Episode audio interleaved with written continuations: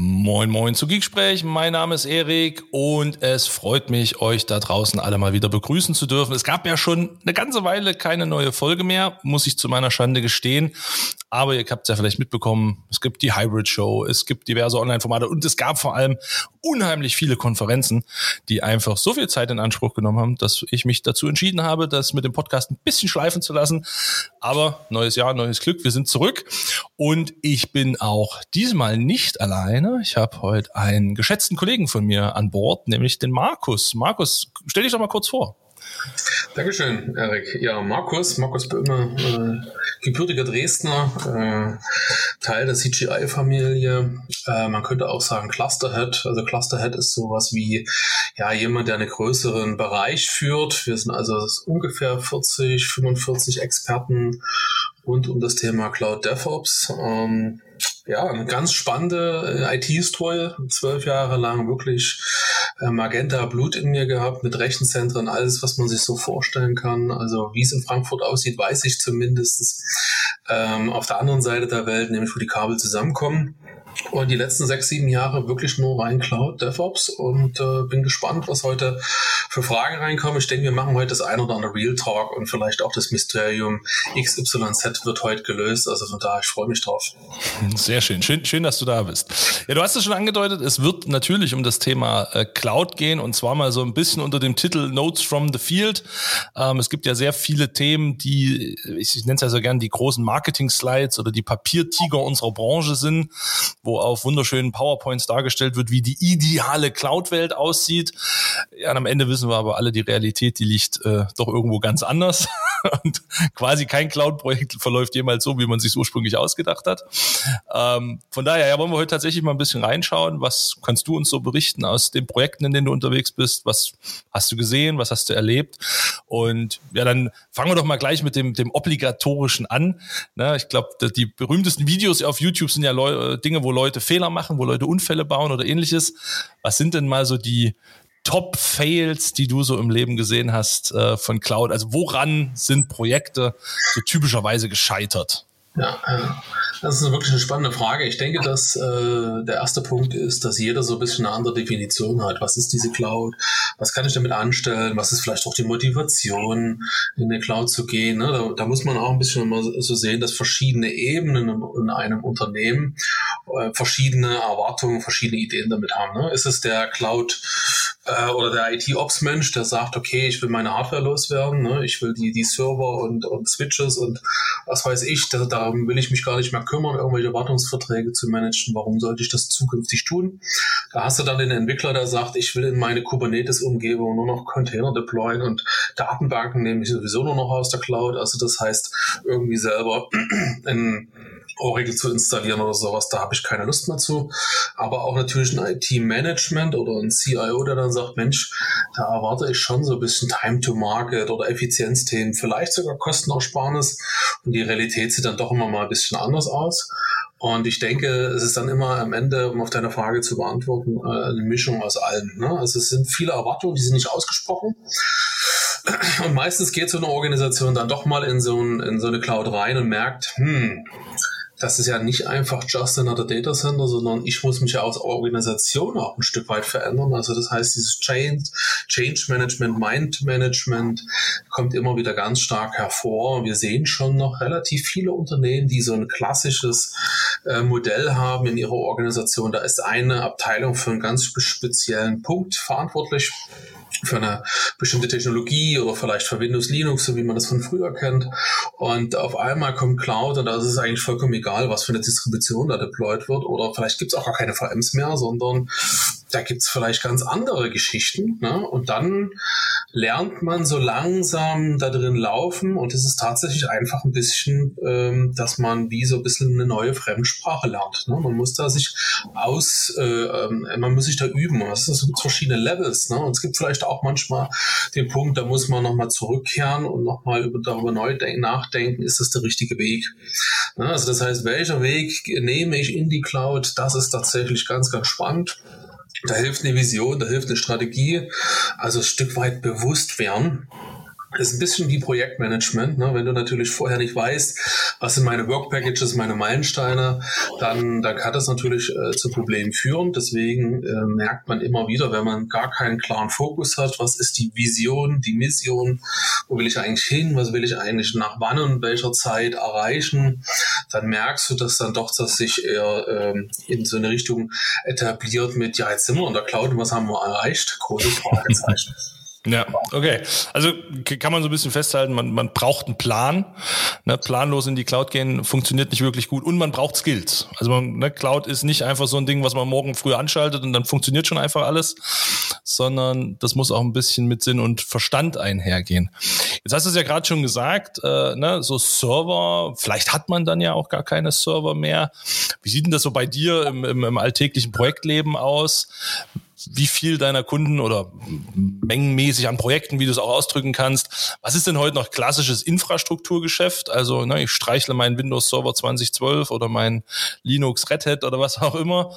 Und wo bewegt man sich denn eigentlich schon in Richtung Containerisierung, Services, Plattform, Software as a Service? Ja.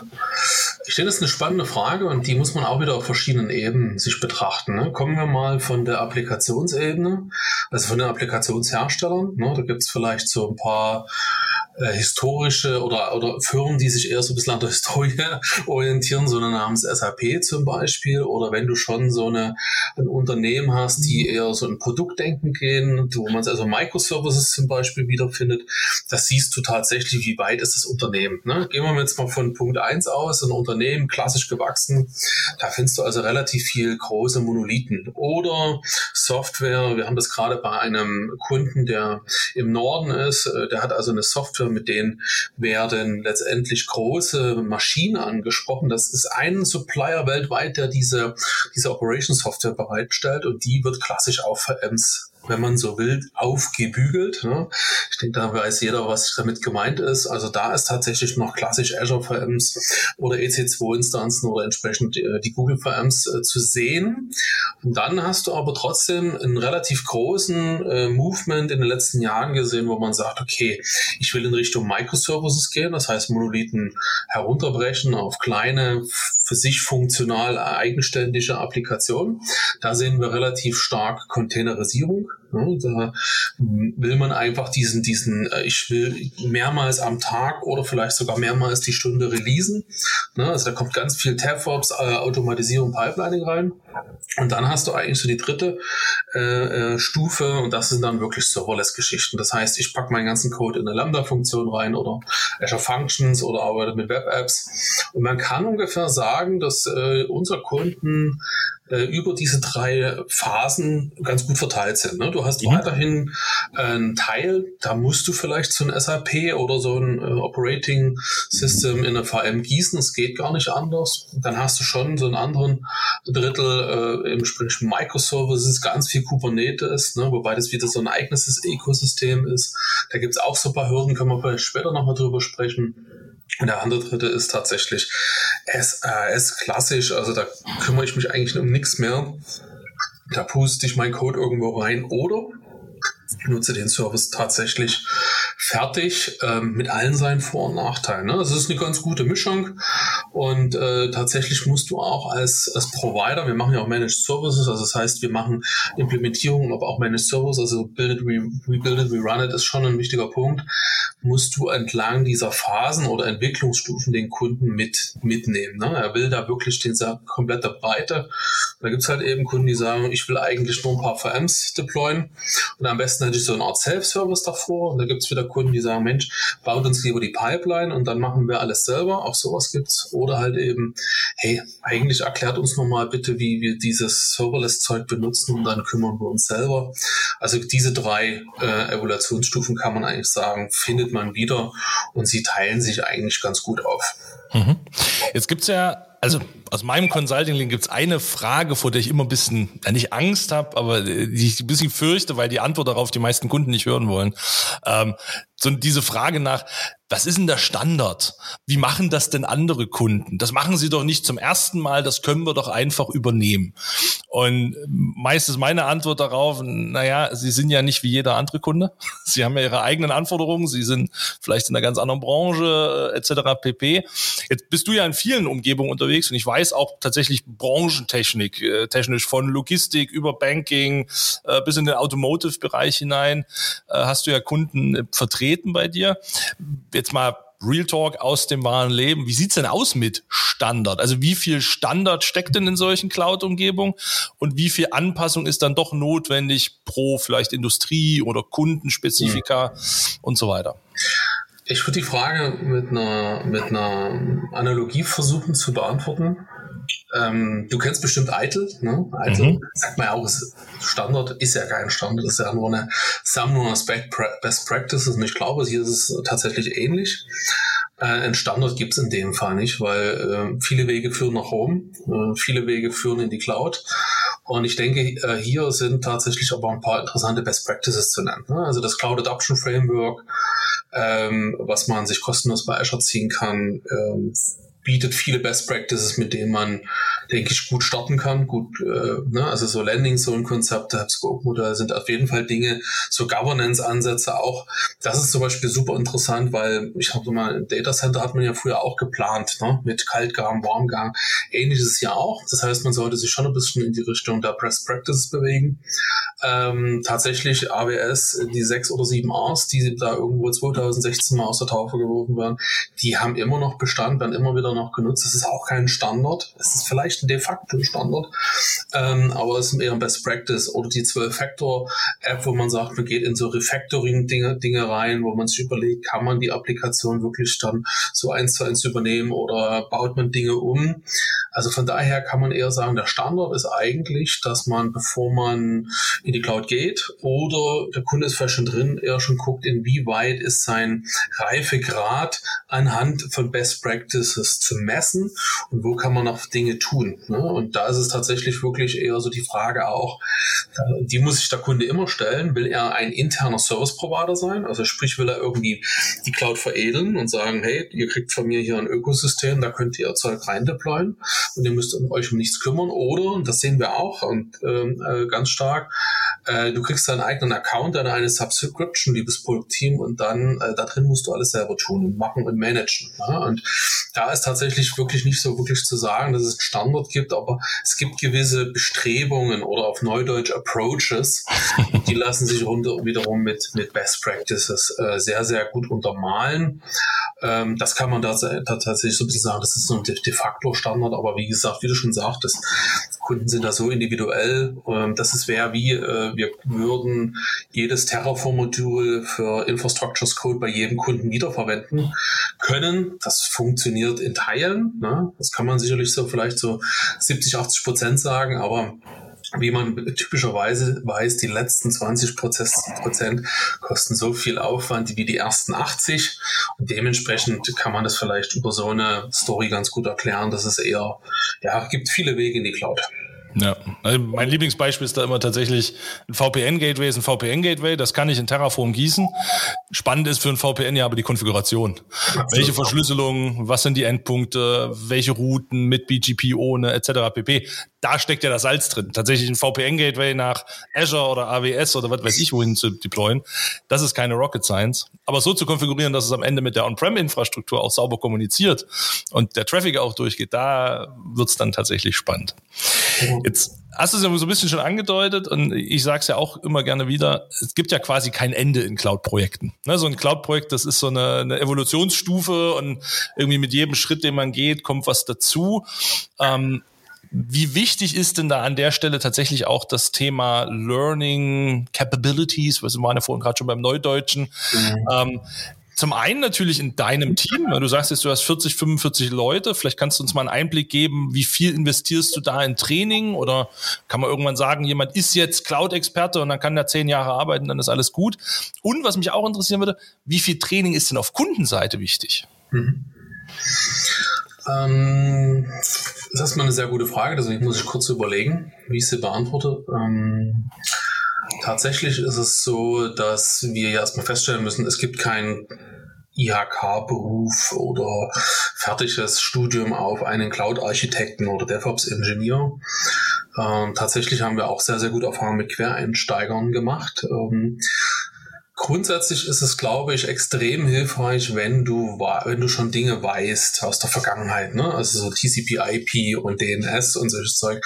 Das findet man auch in der Cloud wieder. Wenn man jetzt aber sagt, man steigt da neu hinein, um eine Frage zu beantworten, würde ich tatsächlich sagen, ähm, dann ist es eigentlich ein ständiges Lernen. Ne? So eine AZ900 oder so ein AWS Cloud Practitioner kann ein guter Door-Opener sein und dann ist es eigentlich ein konstantes Lernen entlang äh, des Zertifizierungspfades ähm, eines Cloud-Providers, wobei auch mal so eine LPIC 1 oder 2 mal ganz interessant ist, ne? also wirklich auch mal ein bisschen tiefe Linux-Kenntnisse zu haben. Und es ist tatsächlich immer so, dass es eigentlich ein, ein ständiges neues Lernen ist, weil auch die Technologien, äh, die wir nutzen, sich ja ständig verändern. Ne? Also als Kubernetes aufkam, da war OpenShift zum Beispiel ganz populär. Die haben da richtig in den Markt gedrängt und, und mittlerweile hat aber AWS und Azure so nachgezogen, dass das Thema OpenShift mehr oder weniger sich also verselbstständigt hat, es gibt fast gar nicht mehr einen Markt. So vielleicht noch on-premise, klar, ne, aber alles, was so Cloud-Native ist, das heißt, du musst eigentlich ständig dich auch wieder äh, du musst offen sein, um in neue Technologien dich wieder reinzuarbeiten. Ne? Also das, das Gleiche sehen wir auch in, in, Automatisierungstechnologien. War jahrelang Jenkins ein ganz großes Thema. Heute äh, siehst du kaum noch Jenkins in Neuprojekten. Da geht es eher in Richtung GitLab, GitHub, Argo CD, solche Geschichten. Das kann aber in drei Monaten schon wieder wieder anders sein. Ne? Heute geht alles in Terraform. Es kann ja durchaus sein, HashiCorp erfindet äh, übermorgen wieder was Neues und dann musst du wieder dich hineinfräsen. Also das heißt, eigentlich ständiges Lernen. Das ist tatsächlich auch das Mindset, das Mantra, was wir ins Team mitgeben. Ihr solltet immer offen sein für was Neues. Ähm, wir haben jetzt vor kurzem äh, eine Implementierung gemacht. Da ging es quasi um Policy Management, ähm, Cloud nativ, also nicht auf einen Provider, jetzt mal mit Azure Policy, sondern in dem Fall äh, Cloud, äh, Cloud nativ mit dem Open Policy Agent. Ja, da musst du eine neue Sprache lernen, Redo genannt. Ne? musst du dich dann irgendwie dann tatsächlich damit beschäftigen. Auf Kundenseite, da muss man sich immer ein bisschen die Frage stellen, wie viel will der Kunde dann selber tun und machen. Ne? Auch hier sehen wir, es gibt äh, Kunden, die sagen, da sind eher, da ist der Product Owner oder der IT Ops Head, ist noch intern, der Rest wird ausgesourced. Dementsprechend kannst du dir aber vorstellen, was die Antwort dann ist wenn der Kunde selber so ein Cloud Center of Excellence baut oder selber ein Cloud Operation Governance Team, dann ist auch der äh, oder dieses Team in dieser Notwendigkeit, sich immer wieder neu zu erfinden, neu, neu zu lernen, was da Neues kommt. Ähm, weil, wie gesagt, morgen kommt vielleicht irgendeine, keine Ahnung, KI, KIML, Serverless äh, Geschichte, Big Data, äh, wo man dann sich tatsächlich damit befassen muss. Und äh, das ist also ein ständiges Lernen. Bist du da so ein halbes, dreiviertel Jahr raus, dann hast du erstmal wieder ganz schön was nachzulesen, was da so auf Konferenzen passiert ist, hat es vor uns angesprochen, oder halt eben äh, eine ganze Menge an Videos auch nachschauen, äh, was halt eben gerade so Neues ist. Mhm. Sehr schön. Jetzt sagtest du vorhin schon mal, ähm, Microservices ist natürlich ein Thema, wo man sich hinentwickeln will. Ähm, ich würde das Thema Kosten und Kostenmanagement gar nicht so tief anfassen, weil äh, wir wissen alle, die Cloud kostet Geld und ohne Geld geht gar nichts. Ähm, aber tatsächlich ist ja so die, die Entwicklung in Richtung Microservices ein, ein ganz spannender Bereich. Du hast gerade schon Kubernetes angedeutet. Ähm, ich erinnere mich noch an einen gemeinsamen Kunden, der mal sagte, Kubernetes sind ja auch nur Server, das ist nicht wirklich Cloud. Ich will in Richtung Fun Functions gehen. Da kann man jetzt drüber streiten, ne? Wie, wo fängt Cloud an und wo hört Cloud auf. Das ist das, was du vorhin auch sagtest. Ne? Die Definition legt sich da ja jeder ein bisschen selbst. Ähm, aber tatsächlich ist ja so dieser, dieser Umschwung von einem klassischen Server, ein Server on-prem und ein Server in der Cloud ist nicht so großartig unterschiedlich. Äh, ich sage es auch gerne, ne, eine VM ist eine VM ist eine VM. Man managt sie vielleicht ein bisschen anders, aber am Ende habe ich ein Betriebssystem und da muss ich mich drum kümmern. Ähm, das passt schon. Aber sobald ich in diese, in diese Service-Architekturen gehe, anfange, vielleicht auch tatsächlich Plattformdienste zu nutzen, ne, mal so ein SQL-Server on Azure nehme oder eine, äh, eine Datenbank aus dem Amazon-Stack oder was weiß ich was, ähm, sieht die Welt ja ein bisschen anders aus. Und gerade wenn dann die Verbindung auch noch kommt in, in AKS, Prozess, dann habe ich auch eine gewisse Learning Curve Container zu verstehen, Kubernetes obendrauf zu verstehen. Ähm, wer vielleicht ab und zu den Hybrid, die Hybrid Show guckt, der hat eine Folge von mir und dem Manfred gesehen, wo wir drüber diskutiert haben. Ne? Muss man denn gleich Kubernetes lernen oder sollte man nicht erstmal Container verstehen? Ähm, was übrigens ganz wichtig ist. Also nicht alles, was ein Container ist, muss in Kubernetes laufen am Ende des Tages. Ähm, aber da würde mich tatsächlich mal interessieren, was sind denn da vielleicht so Learnings oder Dinge, die du gesehen hast, die halt gerade bei diesem Move, ich komme von einer klassischen VM-Welt und jetzt gehe ich in diese Container-Welt. Was, was gibt's denn da so an Besonderheiten, an Dingen, die man mal irgendwie so im Hinterkopf behalten sollte, damit man vielleicht nicht in die gleichen Fehler tappt wie alle am Anfang? Ähm, das ist echt wirklich spannend. Ähm, da würde ich wieder so dieses Wort DevOps mit reinbringen. Was ist denn da drin? Da ist nämlich der Dev drin, also der Developer und der Ops. Aus den Erfahrungen der letzten drei, vier Jahre sehen wir, dass ein Ops-Mensch sich doch leichter tut, sich damit äh, anzufreunden, äh, sein, seine VM, sein was auch immer, AKS, EKS, in, in, in Terraform-Code zu gießen, das zu deployen. Ne? Da sieht der Mehrwert drin.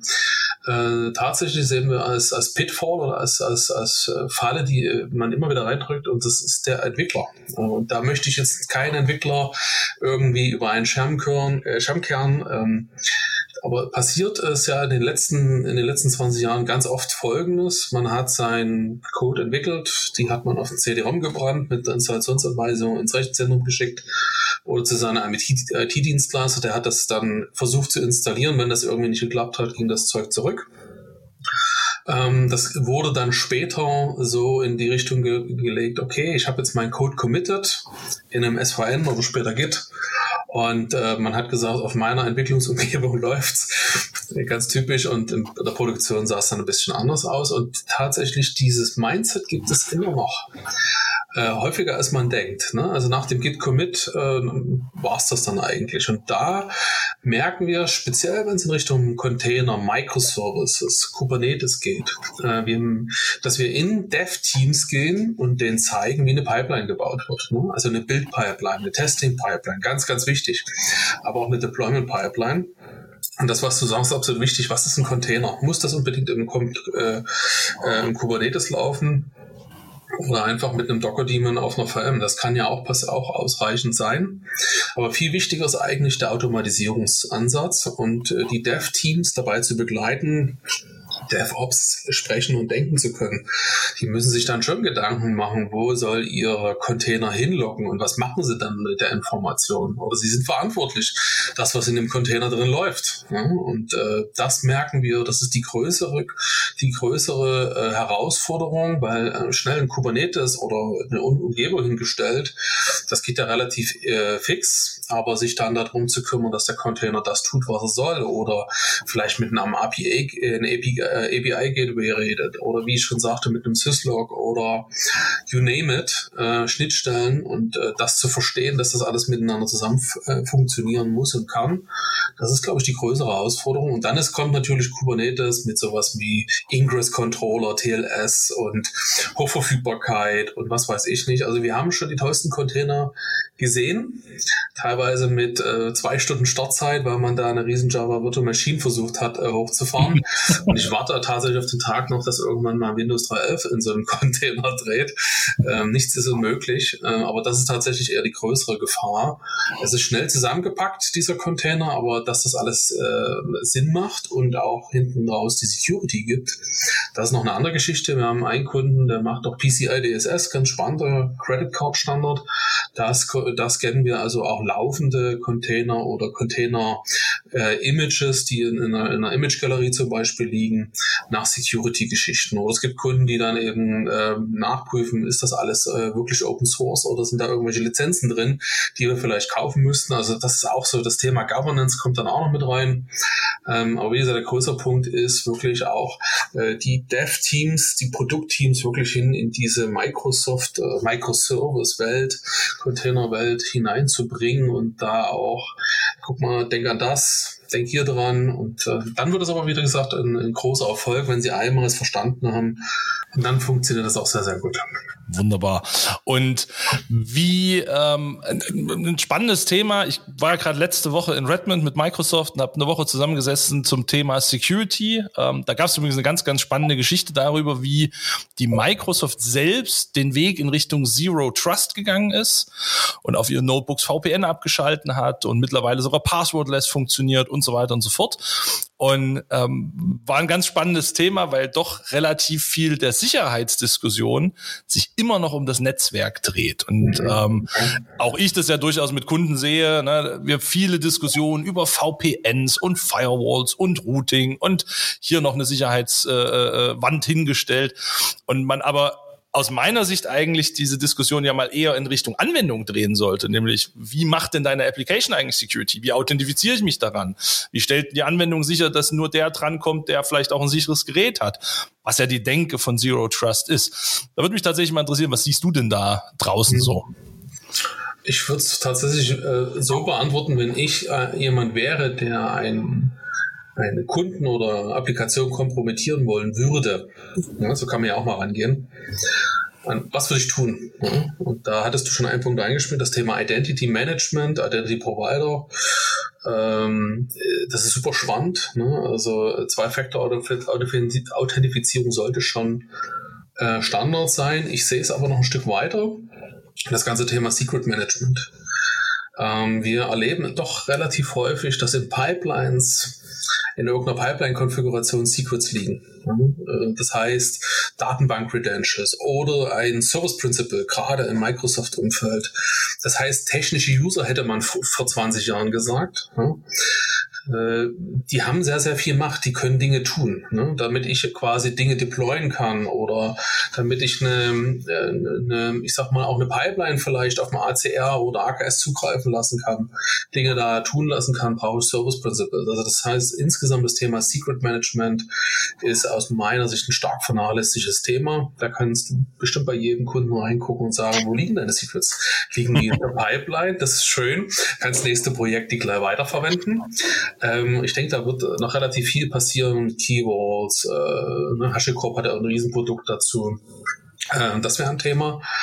Das Thema Identity Management habe ich schon gesagt. Das Thema Service Principles. Wie, wie, wie werden überhaupt Service Principles beantragt? Wie lang sind die gültig? Wer hat denn da auch die Hosen an?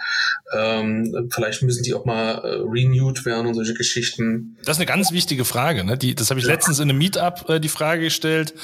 Wer renewt denn die, äh, die One-Time oder die Passwörter von seinen Service Principles, wenn jemand das Team verlässt?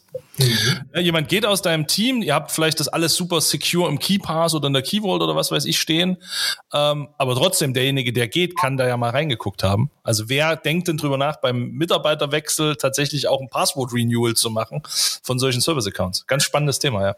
Und da, da, da sprichst du einen wichtigen Punkt an. Also Governance passiert natürlich auch in organisatorischen Prozessen zum Beispiel. Mhm. Und ich würde mir wünschen, dass gerade so äh, da vielleicht so ein bisschen man sich von TLS inspirieren, inspirieren lässt. Ne? Äh, Let's Equip macht das äh, alles alle 90 Tage Renewal. Man kann ja auch über andere Dinge nachdenken, aber da wird, denke ich, noch relativ viel passieren. In der Security-Ecke passiert im Moment relativ wenig, weil es vielleicht auch zu wenig äh, im Markt bekannt ist, beziehungsweise auch entsprechende Probleme äh, werden mal vielleicht kurz gesehen. Ne? Also Beispiel LastPass, die haben ja mal kurz irgendwie 13 äh, äh, Informationen von 13 Millionen User, Usern bekommen, zwar verschlüsselt, wobei man sich die Frage stellen kann, wie lange dauert es, das wiederum zu entschlüsseln. Aber ich denke, das wird ein Riesenthema werden, äh, in Governance reinzugucken, Organisationen. Und dann kann es durchaus sein, wenn jemand ein Unternehmen verlässt, dass es da eben im Laufzettel auch einen Punkt gibt mit äh, Erneuerung von Service Principles oder Shared Accounts, whatever, äh, dass am Ende niemand, wenn das Unternehmen verlässt, trotzdem noch, weil das äh, Portal ist trotzdem vielleicht übers Internet erreichbar ohne VPN, man danach drauf zugreifen kann. Also ich denke, das wird noch interessant. Ich glaube, es wie immer in der Welt muss erst was passieren und dann, ähm, dann ändert sich tatsächlich auch was dran. Das stimmt auf, auf jeden Fall. Ähm, wenn du jetzt mal so ein bisschen vorausguckst, 2023 hat gerade gestartet. Ähm, wir haben eine, eine, gewisse ökonomische, Wirtschafts-, Krise würde ich es noch nicht nennen, aber es gibt eine gewisse Schwäche, beziehungsweise bestimmte Befürchtungen. Ähm, wir haben aber eigentlich auch durch Corona und die Zeit des Lockdowns gelernt, dass gerade IT eigentlich der Business Enabler war in der Zeit. Von daher vielleicht mal so von dir aus ein Blick in die in dieses Jahr. Was wird weiter kommen? Was denkst du passiert so? Und ähm, ja, vielleicht auch was für Trends in der in der ganzen Cloud-Welt zeichnen sich aktuell so ab. Mhm. Ähm, ich denke, dass die IT immer so eine Branche ist, die etwas verzögert auf Dinge reagiert. Ne? Wir hatten das in, in, in der Immobilienblase, die geplatzt ist. Da hat man das auch erst sehr verzögert gemerkt. Äh, jetzt durch Corona auch wiederum.